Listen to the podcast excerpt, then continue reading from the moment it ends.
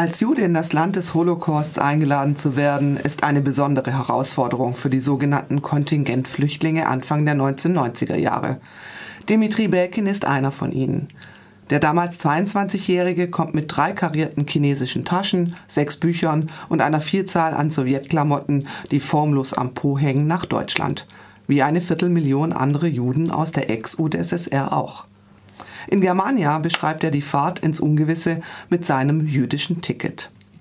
Dabei trifft der postsowjetische Blick auf die alte und die neue Bundesrepublik, in der sich der Historiker und Philosoph Belkin auf die Suche nach sich selbst als handelndes Subjekt begibt.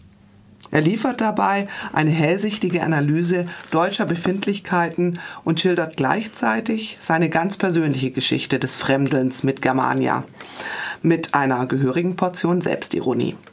Zum Beispiel, als er seinen ersten Eindruck als Neuankömmling im deutschen Advent beschreibt. Auf den Fensterbänken der Fachwerkhäuser stehen Kerzenleuchter, die er fälschlicherweise als Chanukka-Leuchter interpretiert. Der Gedanke, dass hier so viele Juden lebten, überwältigte und beunruhigte ihn gleichzeitig. Deutsche Sitten und Gebräuche blieben ihm über viele Jahre lang fremd. Die Bilder sind geprägt von den wenigen Erzählungen seiner Familie vor der Reise. Sie werden euch Juden wieder alle versammeln und dann geht die Geschichte von vorne los, warnten ihn seine Großmutter und sein Vater. Und ein anderer Kontingentflüchtling lobte die neue Heimat ohne zu loben, wollte begeistern für Deutschland, ohne begeistert zu sein. Seine Ausreise verdankte er dem paradoxen 20. Jahrhundert und den dramatischen, oft tragischen Wirren um die Frage, wer ist Jude? Man erwartete nämlich Juden und bekam Sowjetmenschen, die häufig atheistisch, arm, belesen und müde waren. Ich zitiere. Der staatliche und vor allem der Alltagsantisemitismus hielten uns zusammen, und verbaten uns, unser tatsächliches oder imaginiertes jüdisches Naturell zu vergessen. Denn viele von uns, wie auch ich, waren das Produkt einer Ehe zwischen einem Juden und einer Nichtjüdin. Das heißt, jüdisch genug, um nach Germania einzureisen, aber nicht jüdisch genug, um dem deutschen Stereotyp eines Juden zu entsprechen. Belkins Weg führt von der Ukraine nach Karlsruhe in die Erstaufnahme. Die zweite Station ist das Flüchtlingswohnheim in Reutlingen. Hier lernt er Deutsch und kann bald darauf in Tübingen studieren. Das Flüchtlingslager bezeichnet er als Biotop der frühen Globalisierung und beschreibt lakonisch, wie wichtig es hier war, einen eigenen, sprich heimischen Container zu finden. In seinem Fall hieß das, dass er sich auf die Suche nach einem russischen bzw. jüdischen Container machen musste. In dem fremden Germania vermisst Belkin vor allen Dingen die russische Kultur, für die er sich stärker zu interessieren beginnt als vor der Emigration. In, der ersten, den ersten Jahren träumt er immerzu von der Rückkehr in die Ukraine und er begibt sich auf geistige und religiöse Sinnsuche.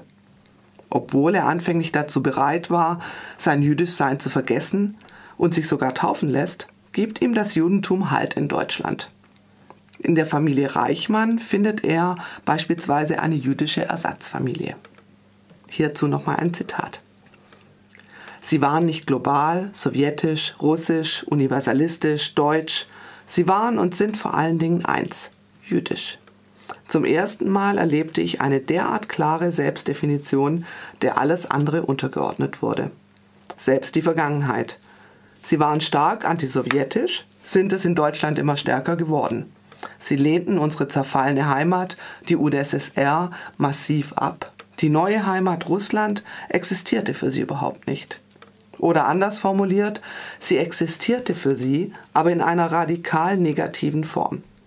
Ein antisemitisches, dunkles, gefährliches Land. Die Reichmanns amputierten ihre eigene Vergangenheit. Die Operation wurde jeden Abend am offenen Herzen der Erinnerung durchgeführt. Dimitri Belkin ist wie viele anderen Ostjuden als Liebhaber der europäischen Kultur nach, nach Deutschland gekommen, um seine Sehnsucht nach Weltkultur zu stillen. Solange er sich auf dieser selbsternannten Dienstreise befindet, will er den Kulturaustausch fördern, indem er kulturelle Codes entschlüsselt, um die Ergebnisse wieder mit in seine Heimat zu nehmen. Doch Ende der 1990er Jahre ist der Rückkehrtraum endgültig ausgeträumt. Ein Grund ist die Geburt seines Sohnes Mark, ein anderer die mangelnde Berufsperspektive in der Ukraine und nicht zuletzt die Religion. Er wollte nicht mehr Schabbat am Samstag und Kirche am Sonntag, er wollte Klarheit, entweder Schabbat oder Kirche. Die Fragen nach Identität, Herkunft und Nationalität ziehen sich durch das ganze Buch. Der Frage, was bist du denn, versucht Belkin gerne auszuweichen. Ich zitiere hier noch einmal zum Schluss. Jüdisch? Ja. Deutsch? Klar. Erwachsen? Gewiss. Russisch geprägt? Selbstverständlich. Mit der Ukraine eine gespaltene Verbundenheit empfindend? Oh ja. Europäisch? Unbedingt, jedoch mit kritischen Abstrichen in Richtung Brüssel. Und ich bin ein Historiker, der hofft, das alles differenziert und im geschichtlichen Kontext zu betrachten. Zitat Ende.